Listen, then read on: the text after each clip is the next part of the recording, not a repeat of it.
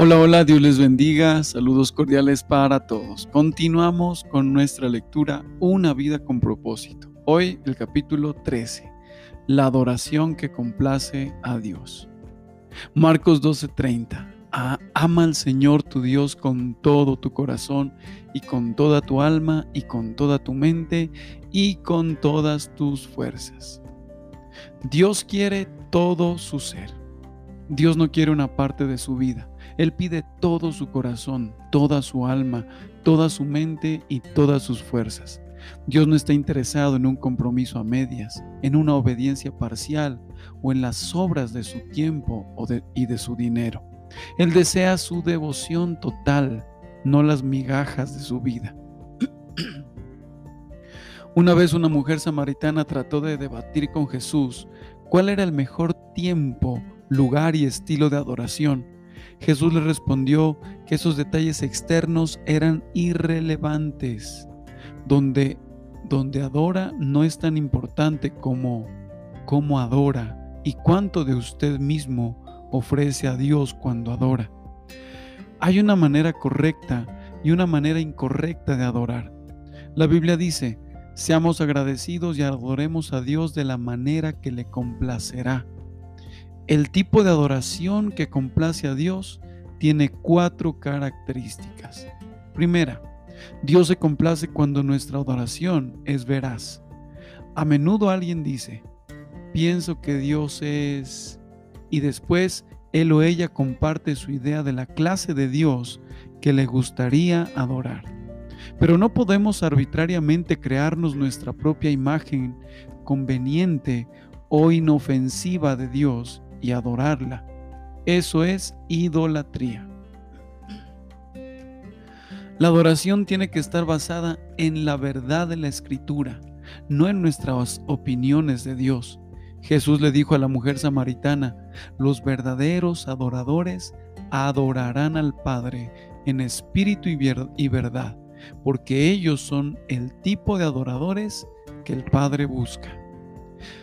Adorar en verdad significa adorar a Dios tal como Él es verdaderamente revelado en la Biblia. Segundo, Dios se complace cuando nuestra adoración es auténtica.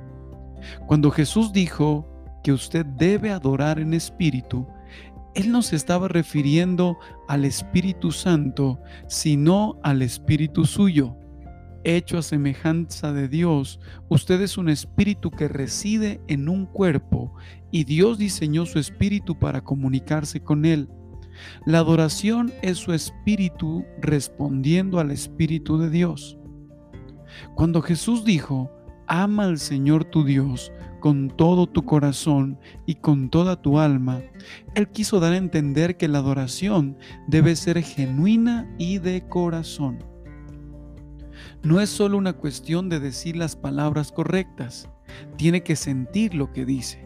La alabanza que no viene del corazón no es alabanza del todo, no tiene ningún valor y es un insulto a Dios. Cuando adoramos, Dios ve más allá de nuestras palabras y ve la actitud de nuestros corazones. La Biblia dice, el hombre mira la apariencia exterior, pero el Señor mira el corazón. Como la adoración envuelve, como la adoración envuelve deleitarse en Dios. Esta, esta utiliza sus emociones. Dios le dio sus emociones para que lo pudiera adorar con sentimientos profundos, pero esas emociones tienen que ser genuinas, no fingidas. Dios odia la hipocresía. Él no quiere exhibicionismo o pretensión o fingimiento en su adoración. Él quiere su amor sincero y real. Podemos adorar a Dios imperfectamente, pero no podemos adorarlo sin sinceridad. Claro, la sinceridad por sí sola no es suficiente. Uno puede estar sinceramente equivocado, por eso es que el Espíritu y la verdad son necesarios. La adoración tiene que ser veraz y auténtica. La adoración que complace a Dios es profundamente emocional y profundamente doctrinal. Usamos nuestros corazones y nuestras cabezas.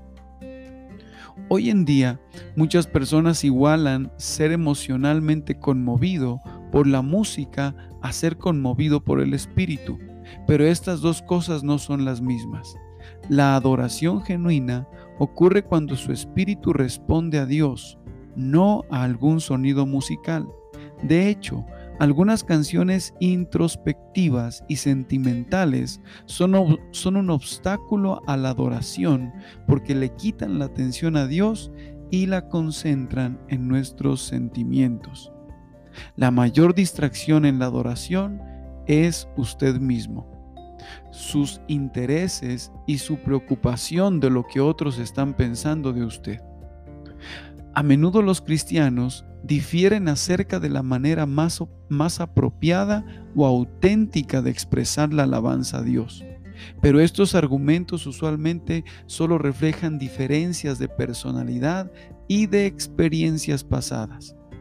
Hay muchas formas de alabanza que son mencionadas en la Biblia, entre ellas la confesión, gritar, ponerse de pie en honra, arrodillarse, bailar, hacer ruidos alegres, testificar, tocar instrumentos musicales y levantar las manos. El mejor estilo de adoración es el que más auténticamente representa su amor por Dios, basado en el pasado personal y la personalidad que Dios le dio. Mi amigo Gary Thomas notó que muchos cristianos parecen estar atascados en una rutina de adoración una rutina que no satisface en lugar de tener una vibrante amistad con Dios, porque se forzan a usar métodos devocionales o estilos de adoración que no encajan con la manera en que Dios particularmente los moldeó. Gary se preguntó, si Dios nos hizo a todos intencionalmente diferentes, ¿por qué se espera que todos amen a Dios de la misma manera? A través de la lectura de los libros clásicos cristianos y de entrevistas con creyentes maduros, Gary descubrió que los cristianos han usado muchos caminos por dos mil años para disfrutar de la intimidad con Dios. Estando en medio de la naturaleza, estudiando, cantando, leyendo, bailando, creando arte, sirviendo a otros, estando en soledad, disfrutando de la comunión de otros creyentes y participando en decenas de otras actividades. En su libro Los Senderos Sagrados, Gary identificó nueve maneras posibles que, personas pueden usar para acercarse a Dios. Los naturalistas se sienten más inspirados a amar a Dios en la naturaleza, en ambientes naturales. Los sensoriales aman a Dios con sus sentidos y aprecian bellas reuniones de adoración que envuelven ver, gustar, oler y tocar, no solo oír. Los tradicionalistas se acercan a Dios a través de ritos, liturgias, símbolos y estructuras invariables. Los ascetas prefieren amar a Dios en la soledad y la simplicidad. Los activistas aman a Dios al confrontar el mal, batallar las injusticias y trabajar para hacer el mundo un lugar mejor. Los entusiastas aman a Dios a través de la celebración. Los siervos aman a Dios al amar a otros y atender sus necesidades. Los contemplativos aman a Dios a través de la adoración. Los intelectuales aman a Dios al estudiar con sus mentes. No hay aproximación de talla única a la adoración y a la amistad con Dios.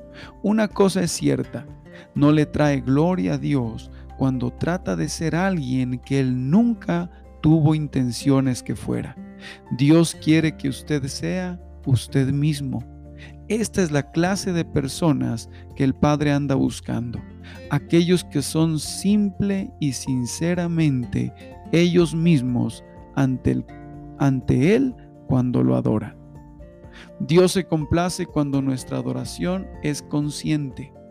El mandamiento de Jesús de ama a Dios con toda tu mente es repetido cuatro veces en el Nuevo Testamento.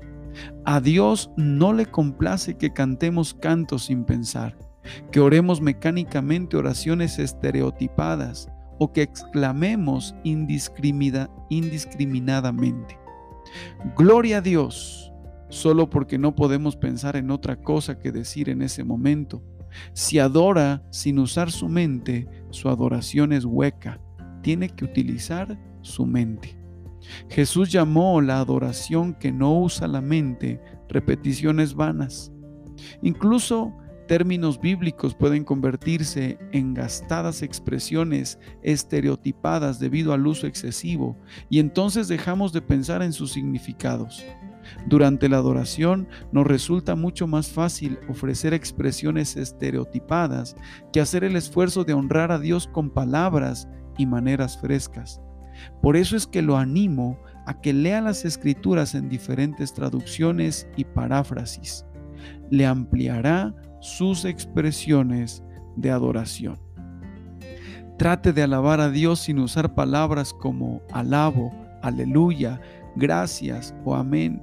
En lugar de decir solo queremos alabarte, hágase una lista de sinónimos y use palabras frescas como admirar, respetar, valorar, reverenciar, honrar y apreciar. También sea específico. Si alguien se le, acerca, si, alguien se le acercara repitiendo te alabo diez veces, diez veces, probablemente pensaría, ¿por qué?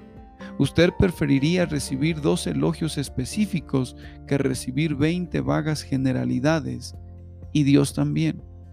Otra idea es hacer una lista de los diferentes nombres de Dios y concentrarse en ellos. Los nombres de Dios no son arbitrarios, nos hablan de los diferentes aspectos de su carácter. En el Antiguo Testamento, Dios se reveló gradualmente a Israel al introducir nuevos nombres de sí mismo.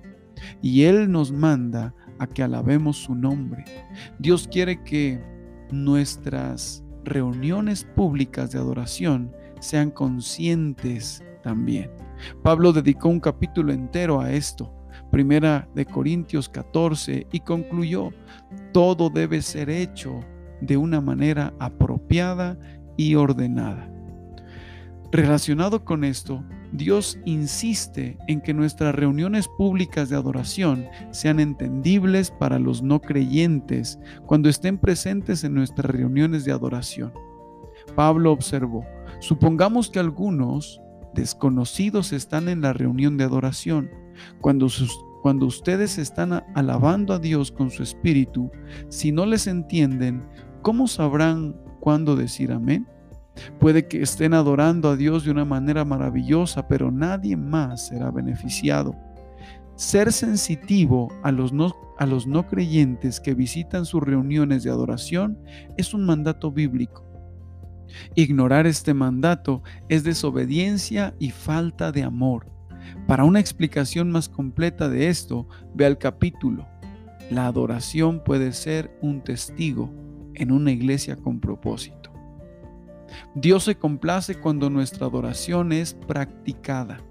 La Biblia dice, ofrezcan sus cuerpos como sacrificios vivos, santos y complacientes a Dios. Este es el acto espiritual de adoración de ustedes. ¿Por qué Dios quiere su cuerpo? ¿Por qué no dice ofrezcan su espíritu? Porque si su cuerpo no puede hacer nada en este planeta, en la eternidad recibirá un cuerpo nuevo, mejorado y actualizado. Pero mientras esté aquí en la tierra, Dios dice, dame lo que tienes. Él solo está siendo práctico con respecto a la adoración. Tal vez ha oído alguien decir, no puedo ir esta noche a la reunión, pero estaré con ustedes en espíritu. ¿Sabe qué significa eso? Nada. No sirve de nada. Mientras esté en la tierra, su espíritu solo puede estar donde, donde esté su cuerpo. Si su cuerpo no está allí, tampoco usted está allí. Cuando adoramos, hemos de ofrecer nuestros cuerpos como sacrificios vivos. Ahora, usualmente asociamos el concepto de sacrificio con algo muerto, pero Dios quiere que usted sea un sacrificio vivo. Él quiere que viva para Él.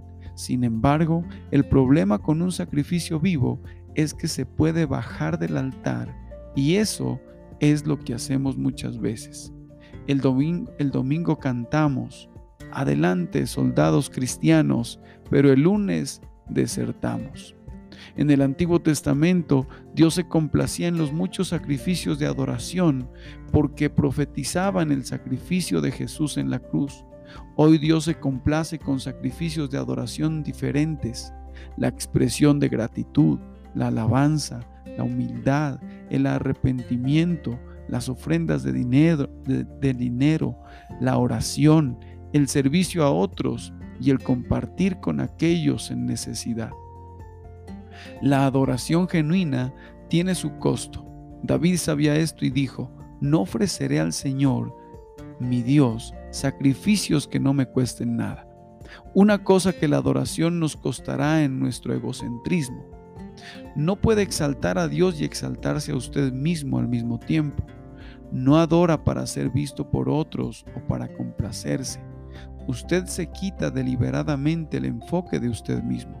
Cuando Jesús dijo, ama al Señor tu Dios con todas tus fuerzas, Él estaba señalando que la adoración requiere esfuerzo y energía.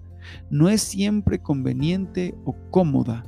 Y algunas veces la adoración es un acto de pura fuerza de voluntad, la voluntad de sacrificarse. La adoración pasiva es una contradicción de términos. Cuando alaba a Dios, aun cuando no siente ganas, cuando se sale de la cama a adorar aunque esté cansado o cuando ayuda a otros aunque esté agotado, está ofreciendo un sacrificio de adoración a Dios. Eso complace a Dios. Matt Redman, un líder de adoración de Inglaterra, contó cómo su pastor le enseñó a su iglesia el verdadero significado de la adoración. Para demostrar que la adoración es más que música, él prohibió todo canto en sus reuniones por un tiempo mientras aprendían a adorar de otras maneras. Al cabo de este tiempo, Matt había escrito la canción clásica Un corazón de adoración. Te traeré más que una canción, porque la canción en sí no es lo que pides. Buscas dentro de mí, más allá de las apariencias, estás viendo dentro de mi corazón. El corazón del asunto es un asunto del corazón. Día 13. Pensando en mi propósito. Un punto para reflexionar. Dios quiere todo mi ser. Un versículo para recordar Marcos 12:30. Ama al Señor tu Dios con todo tu corazón y con toda tu alma y con toda tu mente y con todas tus fuerzas. Una pregunta para meditar. ¿Qué complace más a Dios en este momento? ¿Mi adoración pública o mi adoración privada? ¿Qué voy a hacer acerca de esto? Qué especial compartir este tiempo con cada uno de ustedes. No te olvides, si aún no te has suscrito a nuestro canal, hacerlo para que puedas ser bendecido con cada uno de los videos que subimos a diario. Dios les bendiga.